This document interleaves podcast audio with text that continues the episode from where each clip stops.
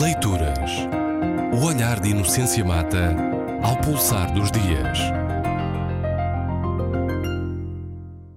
Uma crônica voluntariosa. Se há semanas em que os assuntos escasseiam, nesta eles abundam. Por isso, em jeito muito telegráfico, meio de comunicação hoje considerado obsoleto, vou trazer quatro assuntos. O primeiro é que hoje, 20 de março, é comemorado pela primeira vez o Dia Internacional da Felicidade. Trata-se de uma efeméride das Nações Unidas, através da qual se reconhece a relevância da felicidade como aspecto importante na vida das pessoas e essa efeméride decorre de uma decisão tomada no ano passado, 2012, na 30 Assembleia Geral das Nações Unidas. Pessoalmente, fico muito feliz que se considere ser o tal bem-estar subjetivo, como a sociologia define a felicidade, eh, portanto, que se considere como uma das necessidades da condição humana. É que às vezes me parece que para certas sociedades o importante é o dever que essa sociedade acha que o indivíduo tem para com ela, sem se importar com aquilo que o indivíduo quer para si, não no sentido perceptístico, isto é, no sentido em que, para se ser feliz, deve-se ter isto ou aquilo, mas no sentido muito subjetivo, aquilo que eu acho que é importante para mim. Por isso, e também porque tive uma educação em que sempre se valorizou muito a liberdade e a imaginação, a minha relação com a tradição, portanto, aquilo que é entendido como tradicional e normal, é muito ambígua. Põe quase sempre a minha percepção e a minha sensibilidade à frente da tradição e daquilo que esperam de mim. Dentro, obviamente, de uma lógica moral e ética.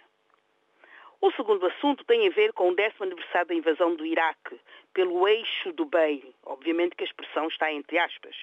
Eixo esse composto pelos Estados Unidos, a Grã-Bretanha, Espanha e Portugal.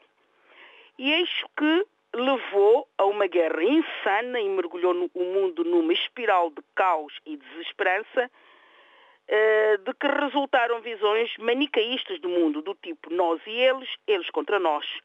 Visões que levaram a um antagonismo com consequências terríveis. Por isso, a eleição de Barack Obama em 2008 teve o impacto que teve.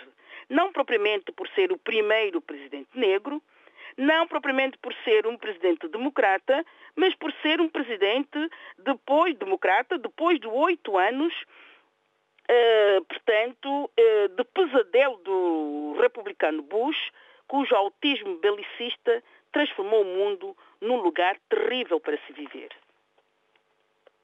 É que a vitória de Barack Obama foi quase considerada uma vitória global, porque constituiu um regozijo em todo o mundo. O terceiro assunto diz respeito a uma outra efeméride, essa comemorada amanhã, dia 21 de março, o Dia Mundial da Poesia.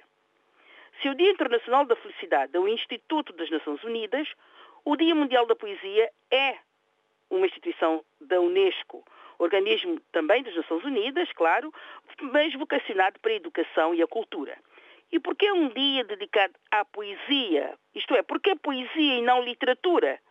Porque não um dia mundial da literatura? Porque a poesia é considerada arte verbal por excelência através da poesia que se propõe incentivo, portanto, à leitura, à escrita e à libertação da imaginação. E por que ler?